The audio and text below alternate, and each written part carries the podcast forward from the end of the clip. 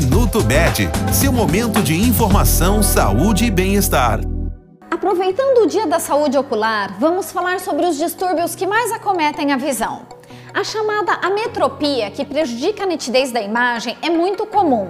Ela se apresenta em diversos tipos, como a miopia, hipermetropia, astigmatismo e presbiopia, também conhecida como vista cansada. Ainda são frequentes a conjuntivite, a catarata, o glaucoma e a blefarite. Essas doenças e distúrbios oculares são mais comuns do que se imagina. Estima-se que 50 milhões de brasileiros sofrem de algum problema de visão. A miopia já é considerada a epidemia do século pela Organização Mundial da Saúde.